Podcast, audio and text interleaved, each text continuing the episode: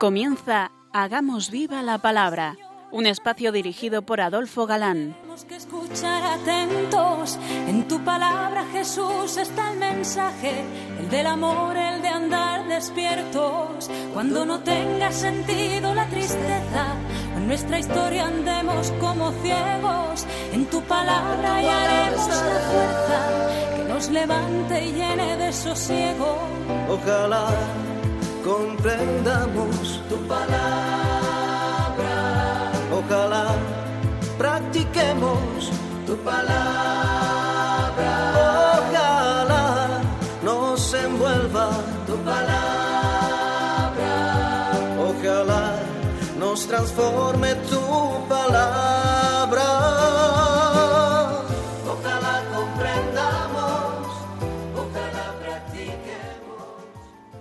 Hola amigos, un día más nos acercamos a la frescura de la palabra de Dios, que como solemos decir, eso hace que nos sintamos siempre jóvenes, frescos y muy vitales. Aquí estamos de nuevo, Adolfo, y Ana, dispuestos a pasar este rato en vuestra compañía. Bienvenidos a nuestro programa Hagamos viva la palabra. Nos quedamos hace 15 días comentando el capítulo 12 del Apocalipsis y con la explicación de la batalla de los ángeles de Miguel y sus seguidores contra Luzbel y los suyos, si no recuerdo mal, ¿no es así? recuerdas muy bien, Ana. Nos quedamos justo ahí. Eh, pero a nuestros oyentes les puede pasar lo que a nosotros, que lo mejor será recordar el texto y así podemos seguir con la explicación. Ok. Entonces se entabló una batalla en el cielo. Miguel y sus ángeles combatieron con el dragón. También el dragón y sus ángeles combatieron, pero no prevalecieron y no hubo ya en el cielo lugar para ellos. Fue arrojado el gran dragón, la serpiente antigua y el llamado diablo y Satanás, el seductor del mundo entero. Fue arrojado a la tierra y a sus ángeles fueron arrojados con él. Oí entonces una fuerte voz que decía en el cielo Ahora ya se, ha, ya llegado la salvación, el poder y el reinado de nuestro Dios, y la potestad de su Cristo, porque ha sido arrojado el acusador de nuestros hermanos, el que los acusaba día, noche, día y noche delante de nuestro Dios. Ellos lo vencieron gracias a la sangre del Cordero y a la palabra de testimonio que dieron, porque despreciaron su vida ante la muerte. Por eso regocijaos, cielos y los que en ellos habitáis. Ay de la tierra y del mar, y del mar, porque el diablo ha bajado donde vosotros con gran furor, sabiendo el poco tiempo que os queda. Correcto. Y nos faltaba mm, que explicar el final. El final de este pasaje, y es que es muy significativo eh, lo que hemos leído. Dice, ellos lo vencieron gracias a la sangre del cordero y a la palabra de testimonio que dieron, porque despreciaron su vida ante la muerte. Por eso, regocijaos cielos y los que en ellos habitáis, ay de la tierra y del mar, porque el diablo ha bajado donde vosotros con gran furor, sabiendo que le queda poco tiempo. Fijaos, es una enseñanza de primerísima categoría. Primero, los cristianos no vencen, no vencemos por nuestras fuerzas o méritos, sino por la sangre del Cordero. Segundo, ¿de qué le sirven todas las fuerzas al mal contra quienes aceptan la sangre del Cordero? Y tercero, y como al aceptarlo borra los pecados, ¿de qué se les puede acusar? Ante la justicia cumplida no valen acusaciones. Consolador versículo, ¿verdad? Comparando el tiempo de Satanás, que Satanás puede perseguir y hacer daño, con lo que es la eternidad, de lo que sabe no poco el maligno, dice el texto que se mosquea, que se enfurece, porque sabe que le queda poco tiempo y de lo que nosotros también deberíamos saber, porque para nuestro paso a la eternidad también es corto, también es poco tiempo, y corto porque, por lo tanto, el tiempo de, lo, de, de pasarlo mal, de las tribulaciones, aunque al sufrirlas nos parezca interminable. Y ahora sí, seguimos leyendo mm, los últimos versículos de este capítulo 12. Cuando el dragón vio que había sido arrojado a la tierra, persiguió a la mujer que había dado a luz al hijo varón. Pero, se le dije, pero le dieron a la mujer las dos alas del águila grande para volar al desierto, y a su lugar, lejos del dragón, donde tiene que ser alimentada un tiempo, dos tiempos y medio tiempo. Entonces el dragón vomitó de sus fauces como un río de agua, detrás de la mujer, para arrastrarla con su corriente. Pero la tierra vino en auxilio de la mujer. Abrió la tierra su boca y tragó el río vomitado de las fauces del dragón. Entonces, despechado contra la mujer, se fue a hacer la guerra al resto de sus hijos, los que guardan los mandamientos de Dios y mantienen el testimonio de Jesús. Yo estaba en pie sobre la arena del mar.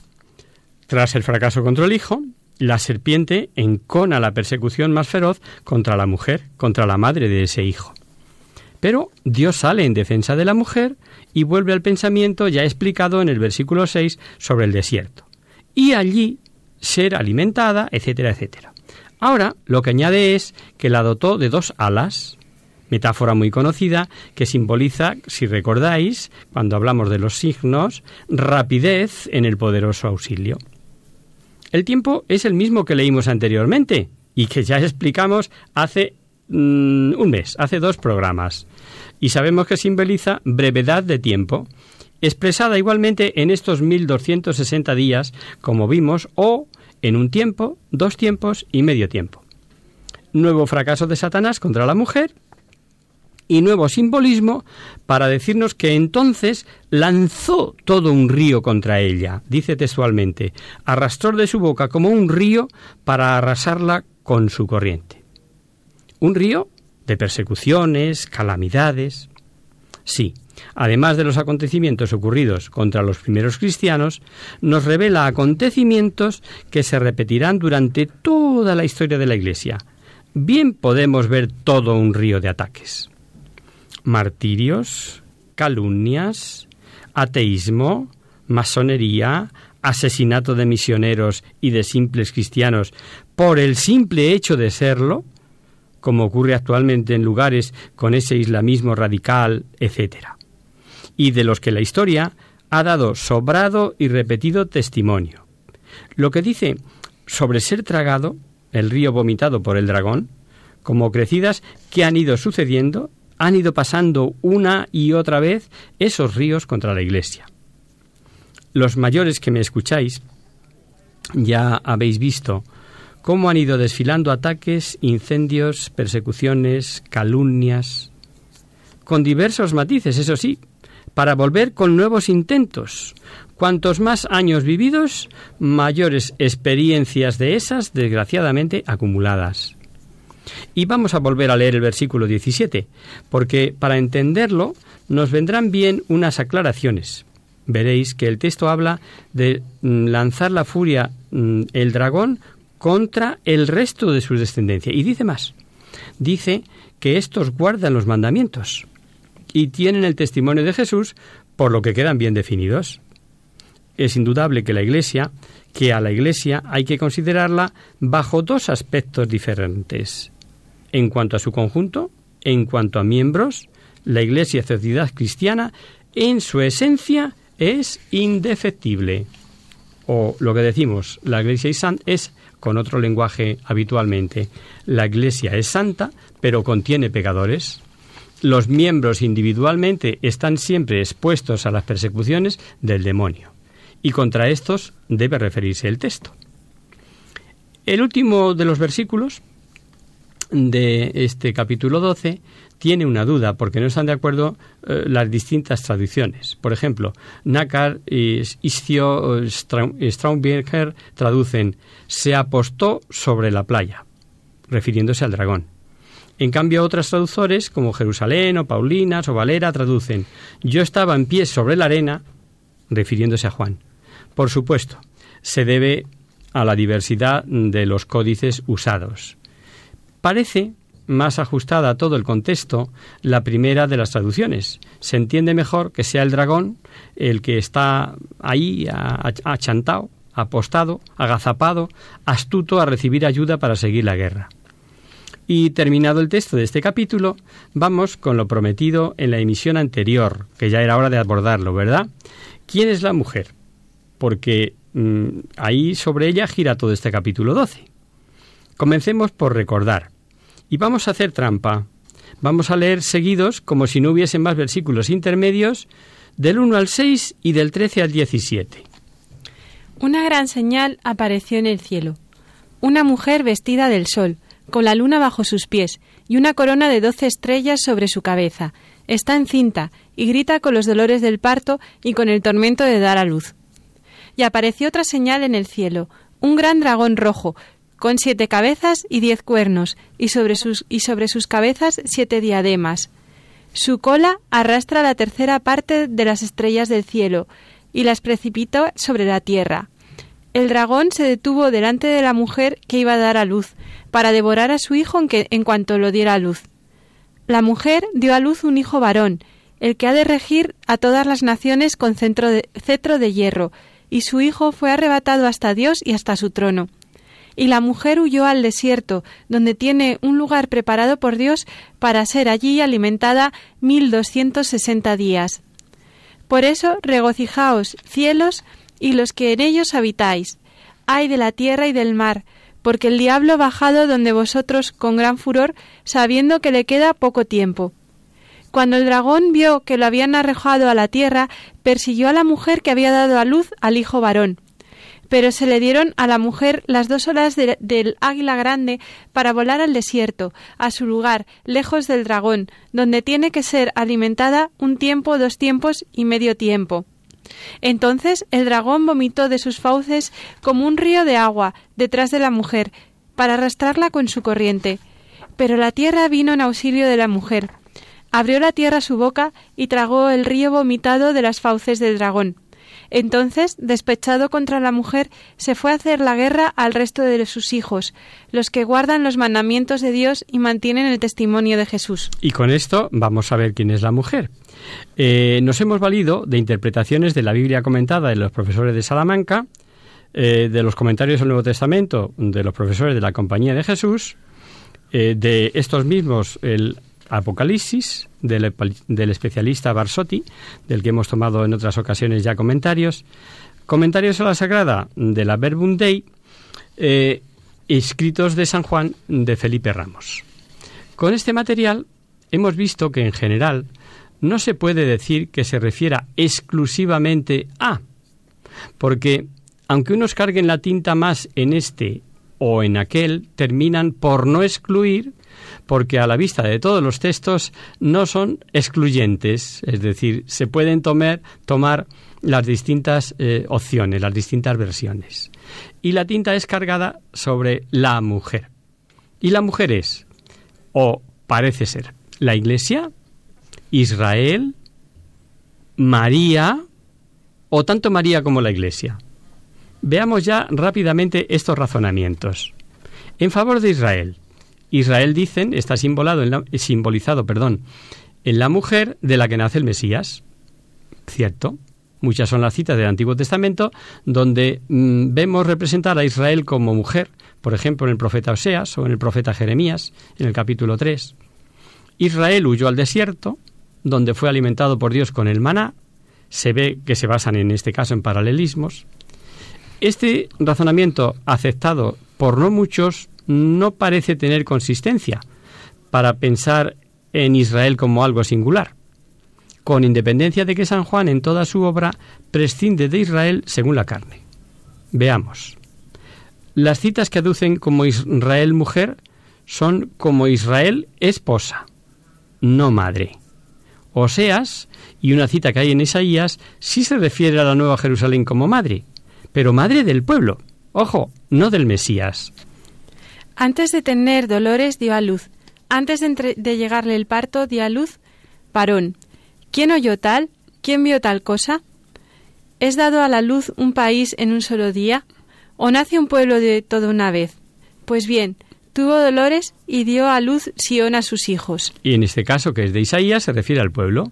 Y en Apocalipsis está claro que es madre, pero madre del Mesías. Lo del desierto mm, no parece que nos encaje, por cuanto el texto es claro que la mujer huyó al desierto después de haber dado a luz. Y el Israel que huyó al desierto en tiempos de Moisés, desde luego fue antes del Mesías. De ser Israel, ¿a quién simbolizarían las doce estrellas que siempre han simbolizado a las doce tribus? ¿O a los doce apóstoles? Mirad, las opiniones a favor de la Iglesia y de la Virgen María, Madre de Jesucristo, eh, también son viables. Pero eso, si os parece, lo vemos después del descanso.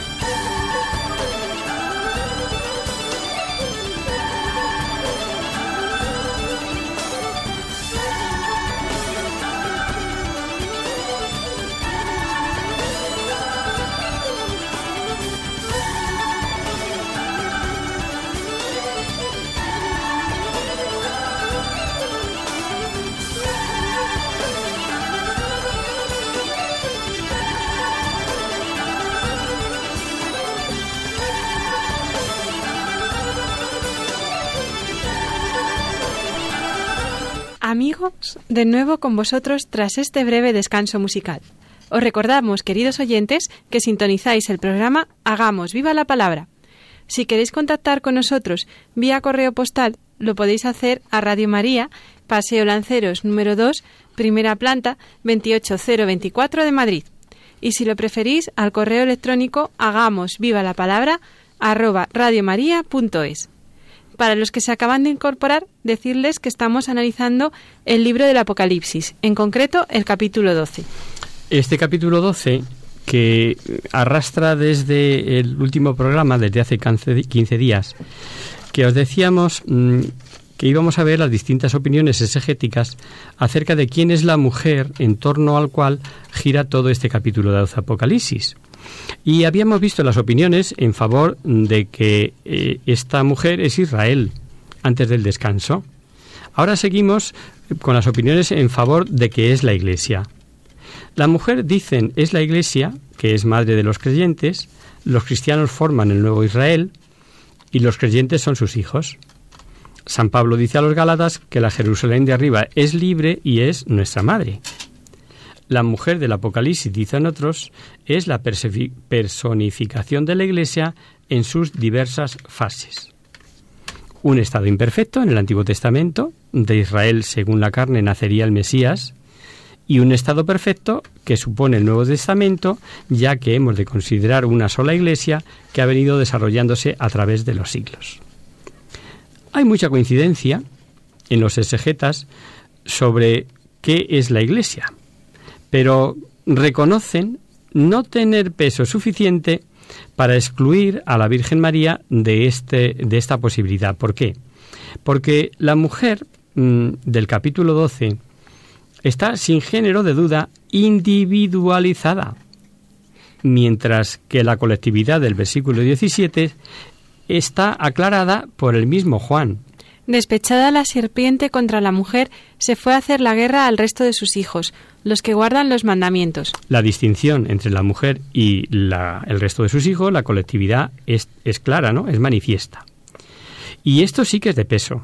Mm, peso mm, viendo que la Iglesia por revelación nunca es como madre de Cristo, sino como esposa de Cristo. Sobre Iglesia esposa y Cristo esposo hay infinidad de textos.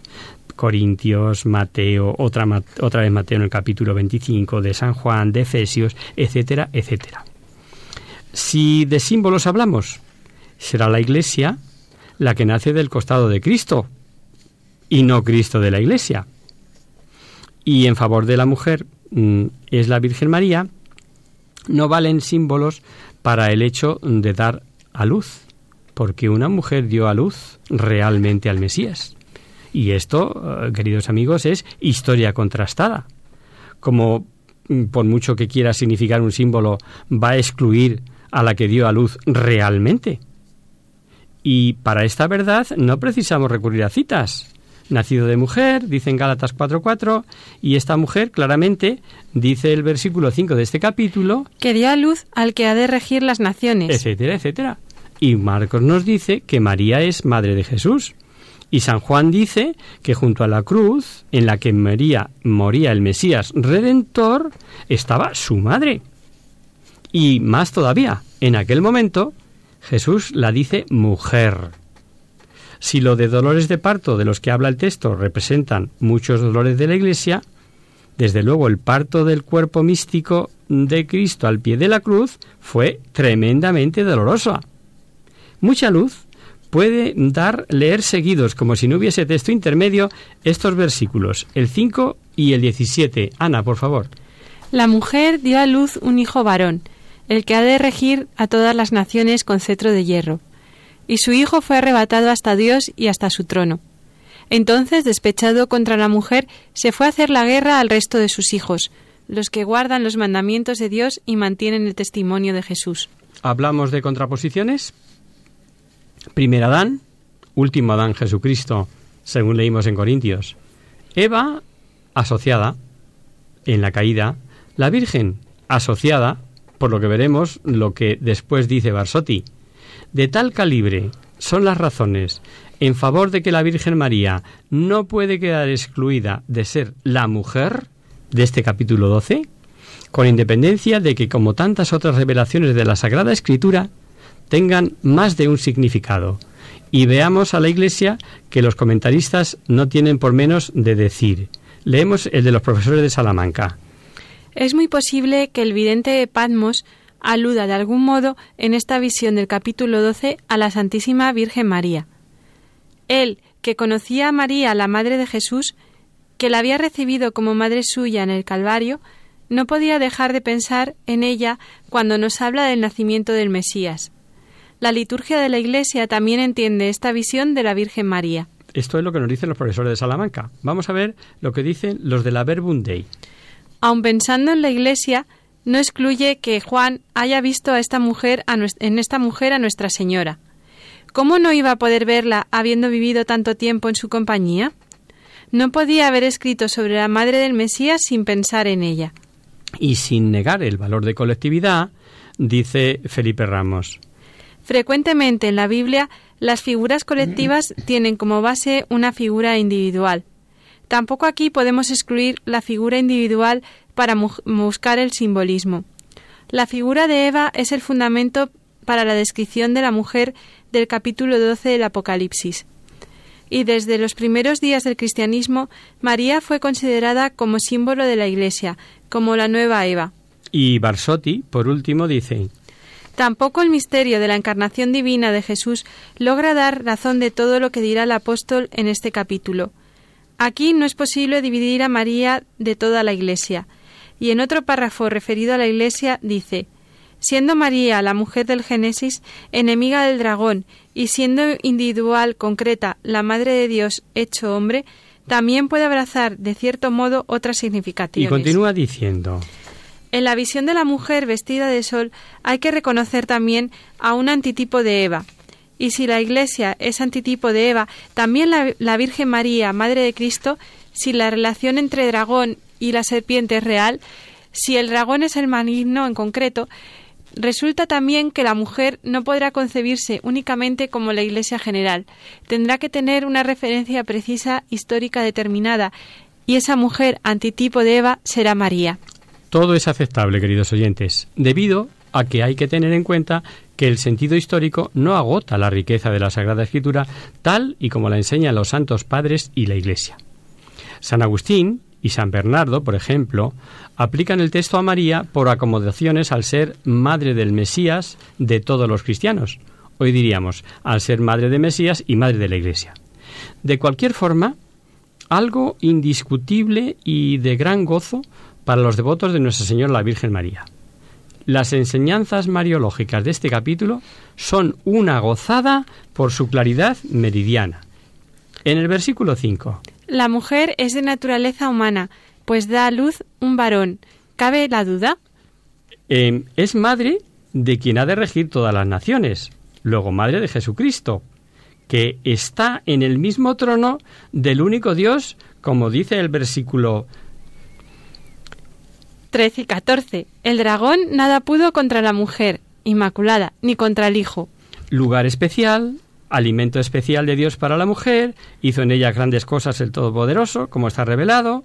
Dotada de alas de águila, pudo volar lejos de la serpiente. Volará hasta el trono de su hijo, Asunción.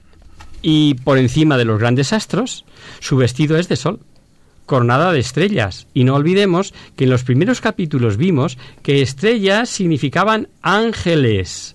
¿Lo recordáis? Luego coronada de ángeles. Claro, que para aceptarlo hay que creer que la Virgen María es Inmaculada, Madre de Dios Hijo, corredentora o colaboradora de la redención, asunta al cielo en cuerpo y alma. Y nosotros, queridos oyentes de Radio María, por inmensa gracia y misericordia de Dios, creemos todo eso y nos sentimos gozosos de creerlo. Con estas aclaraciones mm, sobre la mujer, hemos llegado a la final de exposición de hoy y sobre este capítulo 12 de Apocalipsis que nos traía enganchados desde hace 15 días.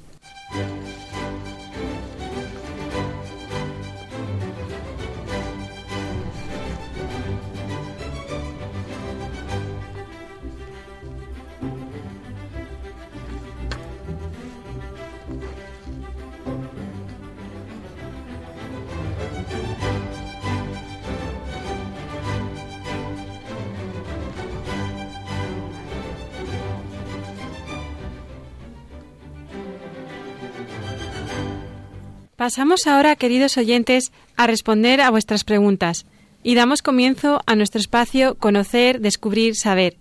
Y en nuestro programa de hoy vamos a contestar a Nerea, de Sevilla, que en su carta nos dice lo siguiente. Hola, soy Nerea y vivo en Sevilla. Escucho vuestro programa del Apocalipsis y nunca me imaginé que este libro tuviera un contenido tan distinto a como me lo había imaginado. Confieso que leo poco y veo que profundizáis en cosas de la vida del cristiano. Y no se, no se queda solo en palabrería más o menos bonita. Esto me ha decidido a escribiros, pues hay un tema que me trae de cabeza después de hacer, antes de hacer la primera comunión. ¿Tenemos que creernos los católicos a pie juntillas lo de la manzana y la serpiente como el pecado original? ¿Esta doctrina del pecado original no implica una injusticia de Dios, ¿no nos hace a nosotros responsables del pecado de Adán?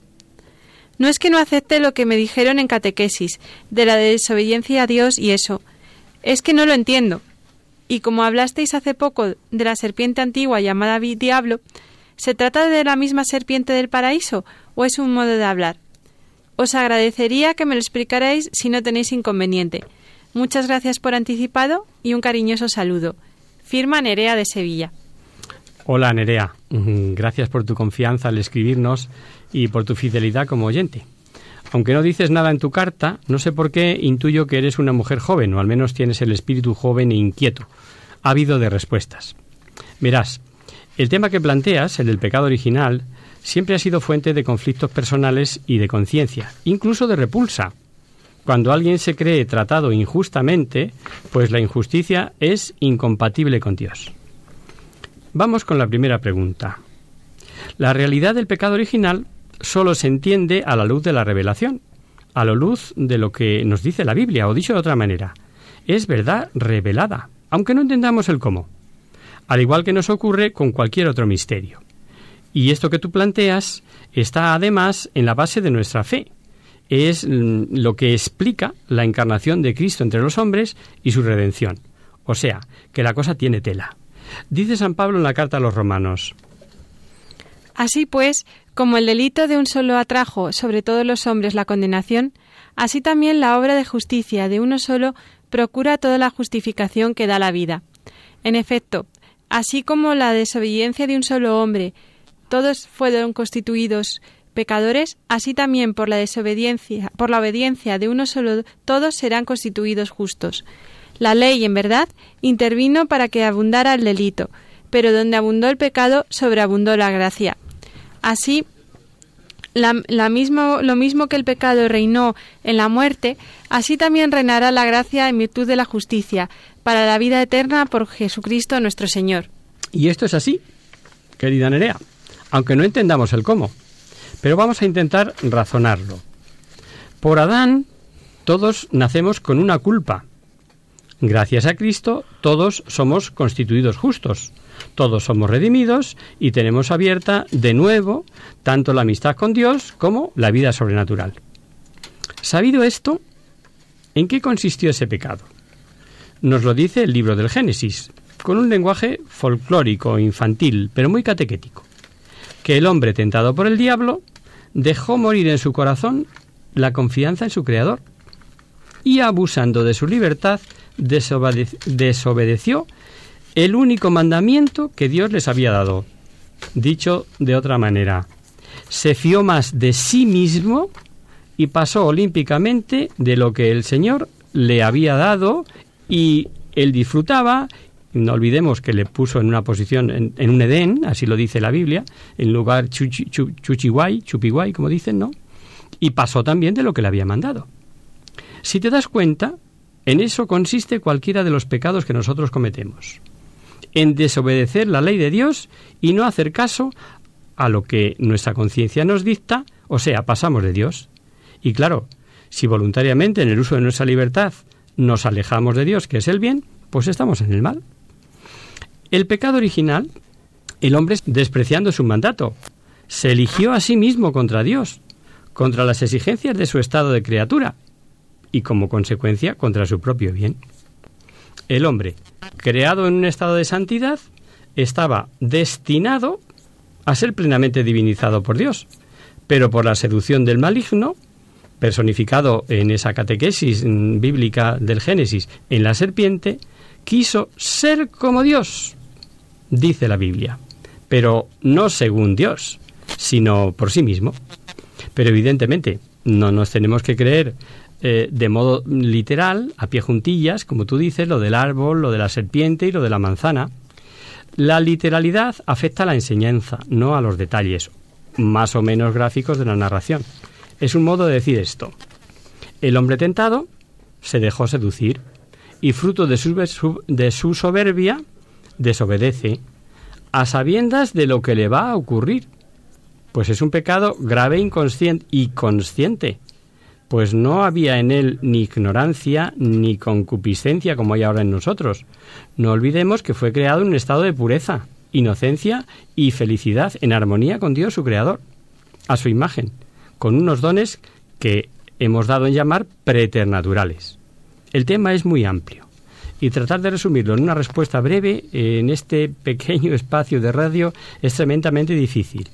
Por afirmar lo que te digo, cojamos otra cita de la Biblia. Esta vez de la carta a los Corintios, hablando de la resurrección, dice San Pablo. Y si Cristo no resucitó, vana es nuestra fe. Todavía estáis en vuestros pecados. y por tanto los cristianos que han muerto están perdidos. Si solamente para esta vida tenemos puesta nuestra esperanza en Cristo, somos los más dignos de compasión de todos los hombres. Pero no, Cristo resucitó de entre los muertos como primicia de, los que mueren, porque habiendo venido por un hombre la muerte, también por un hombre viene la resurrección de los muertos. Pues del mismo modo que en Adán mueren todos, así también todos revivirán en Cristo. Nos queda claro, pues, que el pecado original, eh, con una trascendencia infinita, pues el ser ofendido es infinito, es Dios, no lo olvidemos, afecta infinitamente, afecta a todo el género humano. Todos los hombres están implicados en el pecado de Adán, como todos están implicados en la redención, en la justificación de Cristo. Sin embargo, la transmisión del pecado original no deja de ser un misterio que no podemos entender plenamente. Sí sabemos que la santidad y justicia original no era sólo para Adán, sino para toda la naturaleza humana. Y en este caso vamos ya con tu segunda pregunta, que quizá es la que más mm, nos acucia, ¿no? ¿Es justicia de Dios hacernos a nosotros responsables del pecado de Adán? Hemos dicho que es la humanidad la que se ve privada del estado original de justicia y santidad, es decir, que la naturaleza humana se ve desprovista de esos dones y regalos, diríamos en el lenguaje actual, que es una situación heredada. Es, por tanto, un pecado contraído, no cometido. He ahí la diferencia. Pero eso no quiere decir que haya injusticia por parte de Dios. Ni nosotros perdimos con el pecado original nada que se nos debiera en justicia. Los dones preternaturales y los sobrenaturales que Adán perdió para sí y para nosotros, sus descendientes, no eran nuestros por derecho, sino que Dios se los concedió a Adán gratuito, con la única condición de que obedeciese aquel sencillo mandato que le impuso habría injusticia por parte de Dios si nos hubiera imputado el pecado personal de otro, o nos hubiera despojado de algo que se debiere en justicia a la naturaleza humana, pero no es así. Como dice el Catecismo de la Iglesia Católica, que por cierto es una joya, os lo recomiendo a todos, queridos oyentes. Aunque propio de cada uno, el, el pecado original no tiene en ningún descendiente de Adán un carácter de falta personal es la privación de la santidad y la justicia originales. Pero la naturaleza humana no está totalmente corrompida, sino tocada del ala, diríamos, por usar un término que todos entendemos, y desde la redención de Jesucristo, salvada. ¿A qué hora entendemos mejor eso de que Jesucristo nos ha salvado? El bautismo, dando la vida de la gracia de Cristo, borra el pecado original y devuelve el hombre a Dios. Sí será necesario, sin embargo, recurrir continuamente a la gracia de Cristo para vencer nuestra inclinación al mal. Eso es lo que llamamos combate espiritual, que es propio de la ascesis cristiana, que supone el vivir de cara a Dios todos los días, intentando hacer el bien, amar a nuestros semejantes, etcétera, etcétera. Y con esto ya casi contestamos a tu segunda pregunta, pero por concretar. En cuanto a si es la misma serpiente del paraíso, evidentemente sí, eso es lo que pretende el autor, identificarlas. Bien entendido que ni en Génesis ni aquí en Apocalipsis hablamos de una serpiente física, como animal reptil, como todos lo conocemos, sino que usando ese mismo lenguaje del Génesis, habla del mismo ser tentador. Es una aplicación acomodada que hace Juan, el autor, para enlazar desde el principio con la dualidad bien-mal que sabemos por varios pasajes paralelos que es el demonio, el maligno, el ángel caído que se revela contra Dios su creador. Por tanto, es un espíritu angélico. No sé si te hemos aclarado algo, Lorena.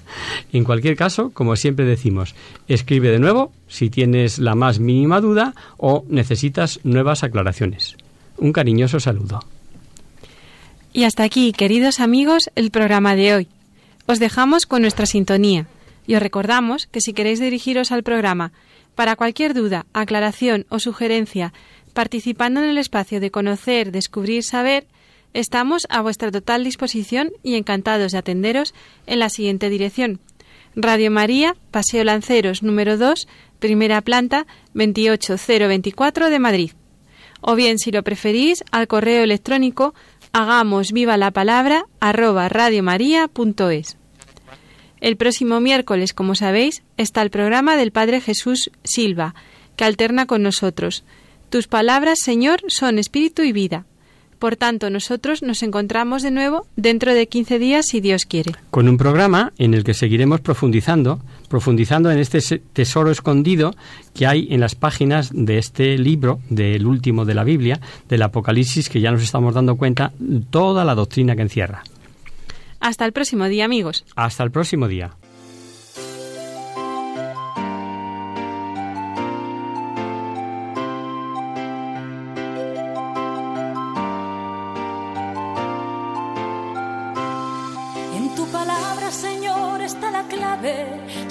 Tenemos que escuchar atentos. En tu palabra, Jesús, está el mensaje, el del amor, el de andar despierto. Así concluye Hagamos viva la palabra con Adolfo Galán. Andemos como ciegos, en tu palabra hallaremos la fuerza que nos levante y llene de sosiego.